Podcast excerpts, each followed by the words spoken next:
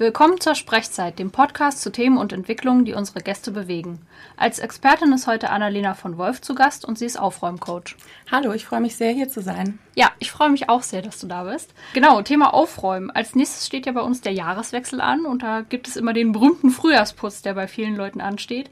Wieso ist das denn so wichtig für Menschen aufzuräumen und sich irgendwie Ordnung und Freiräume zu schaffen? Also erstmal grundsätzlich von dem Neujahrsvorsätzen oder dem Frühjahrsputz halte ich persönlich gar nicht so viel. Ich finde, man kann jederzeit anfangen, was zu verändern. Und wenn man so einen Termin hat, auf den man hinarbeitet, dann läuft das schnell darauf hinaus, dass man so hohe Erwartungen hat, die man dann selber nicht erfüllen kann. Deswegen sollte man einfach dann loslegen, wenn es für einen passt. Generell halte ich natürlich Aufräumen für besonders wichtig, weil ich merke, wie sehr es den Menschen hilft, wenn sie nicht so von ihren Dingen erdrückt werden, wenn sie nach Hause kommen und sich wohlfühlen, anstatt immer nur zu sehen, was sie noch aufräumen müssen, was sie machen müssen, wenn das zu Hause also so ein Platz sein kann, wo man sich entspannen kann. Also so flowmäßig sowohl die Phase hin zum Aufräumen als auch sich hinterher gut im Flow fühlen mit den Sachen. Genau, und damit das ein Erfolg ist, ist es auch ganz wichtig, sich klarzumachen, dass natürlich Aufräumen oder Organisieren und Ausmisten keine einmalige Aktion ist. Also es geht ja um unser Zuhause und das ist kein Museum,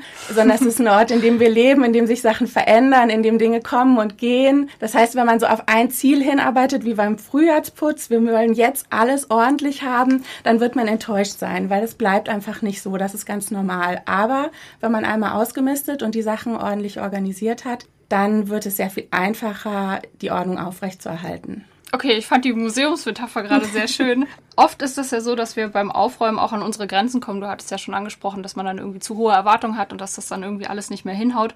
Woran genau liegt denn das und wie kann ich das auch gut vermeiden, dass ich eben nicht alles aufschiebe und dann da sitze und mir denke, hm, hätte jetzt vielleicht, das klappt jetzt hier nicht mehr so. Ja, also ich würde sagen, erstmal ist der erste Schritt, sich darüber klar zu werden, was man überhaupt möchte. Weil ein ordentliches Zuhause bedeutet ja für jeden doch auch ein bisschen was anderes. Und äh, jeder hat da so seine eigene Vorstellung und sich klar zu machen, was will ich eigentlich und wie soll es eigentlich aussehen, aber auch zu überlegen, passt das eigentlich zu mir. Also wenn ich zwei berufstätige Eltern und drei kleine Kinder habe, dann ist ein Zuhause, das so aussieht wie aus einem Möbelmagazin, wahrscheinlich nicht realistisch und dann wird man enttäuscht sein, weil sich das einfach nicht erreichen lässt. Genau, das ist also der erste Schritt, klar zu werden, was man eigentlich möchte. Und jetzt weiß ich nicht mehr, was die Frage eigentlich war.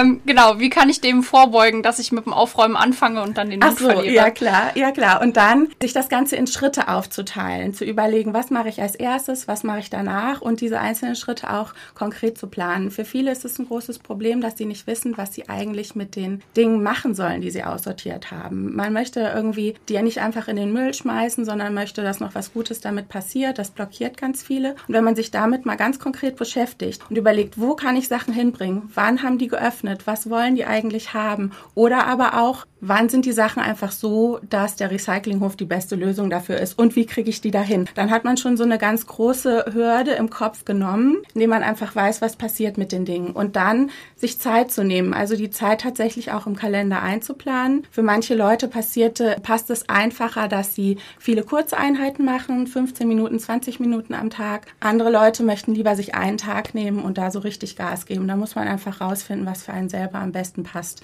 Genau, und so kann man dann Schritt für Schritt weitermachen und wird dann auch ziemlich schnell einen Unterschied bemerken und den meisten Leuten gibt das dann doch die Motivation, noch weiterzumachen. Okay, das heißt To-Do-Liste höre ich da so ein bisschen Genau, raus. genau. Das ist auf jeden Fall ein guter Anfang. Man sollte sich jetzt nicht zum Sklaven von so einer Liste machen, mhm. aber sich einfach mal klar zu machen, was sind die Schritte, die ich gehen muss, was könnte es da für Hürden geben und wie kann ich das eigentlich überwinden, dass ich dann tatsächlich weiterkomme. Okay, ich finde das spannend, dass da jetzt noch so externe Faktoren mit dranhängen, wie wann hat der Recyclinghof offen und so. Ich glaube, da denkt man genau. äh, gar nicht so drüber nach. Deswegen äh, Dankeschön für den Hinweis. Und auch bezüglich auf, du hattest jetzt eben angesprochen, man muss herausfinden, was man so möchte beim Aufräumen. Ich, also ich höre da so verschiedene Lifestyles raus. Also will ich jetzt minimalistisch sein mhm. oder keine Ahnung. Und auf deiner Webseite hast du stehen, dass es beim Aufräumen auch immer darum geht, herauszufinden, was einem wirklich wichtig ist im genau. Prozess des Aussortierens. Und wie kann ich mir das vorstellen?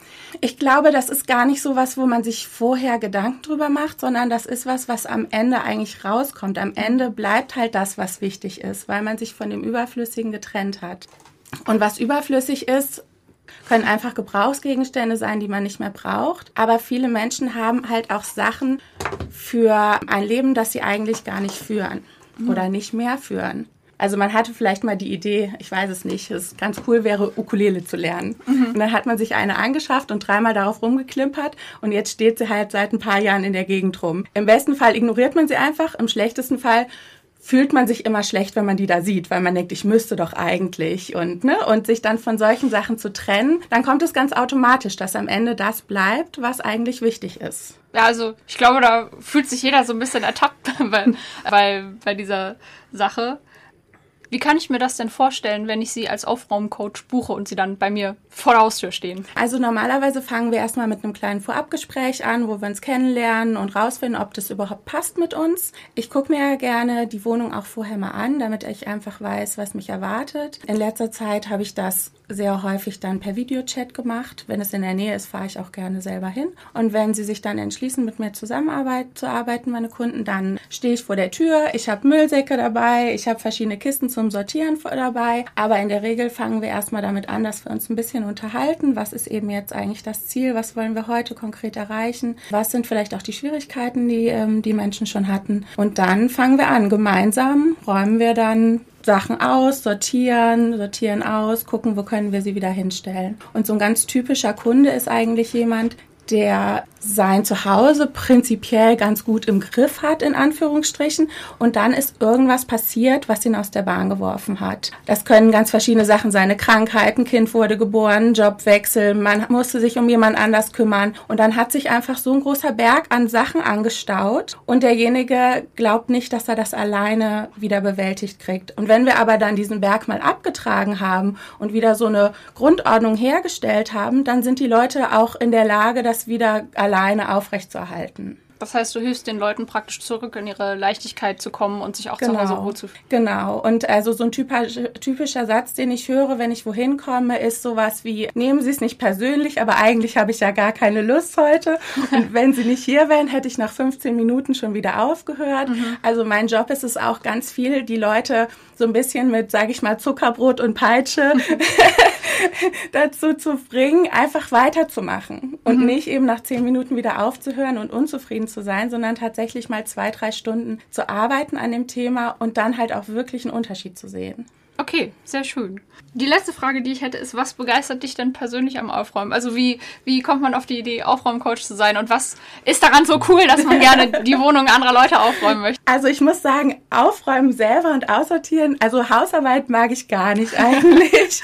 Putzen ist bei mir nur das absolute Minimum wo ich eigentlich herkomme, ist, ich organisiere gerne, ich strukturiere gerne und mich interessieren Prozesse. Und das ist eigentlich auch das, was ich erreichen möchte mit der Leichtigkeit. Also die Voraussetzung ist das Ausmisten, aber eigentlich was danach kommt, ist sich auch die Strukturen und Prozesse und die Organisation im Zuhause anzugucken oder auch im Homeoffice oder wo auch immer um da Sachen zu verändern, um sich das Leben leichter zu machen. Damit man eben nicht nur für eine Kaffeetasse fünfmal quer durch die Küche rennen muss, weil die Sachen alle an unterschiedlichen Ecken stehen, sich sowas eben anzugucken. Das ist eigentlich das, womit ich angefangen habe und was mich wirklich begeistert. Und ich arbeite total gerne mit Menschen. Also ich habe bisher nur nette Kunden gehabt und freue mich immer wieder zu neuen Leuten zu kommen, auch wenn es manchmal nicht einfach ist. Und ich habe auch schon so viele coole Häuser gesehen. Das ist auch super. Also wo Leute so leben, da kommt man ja normalerweise gar nicht hin. Also ich mhm. freue mich echt immer auf jeden Kundentermin. Ja, okay. Dann bis hierher, glaube ich, erstmal vielen Dank, dass du da gewesen bist. Genau, nochmal zur Erinnerung. Zu Gast war Annalena von Wolf und sie ist Aufraumcoach.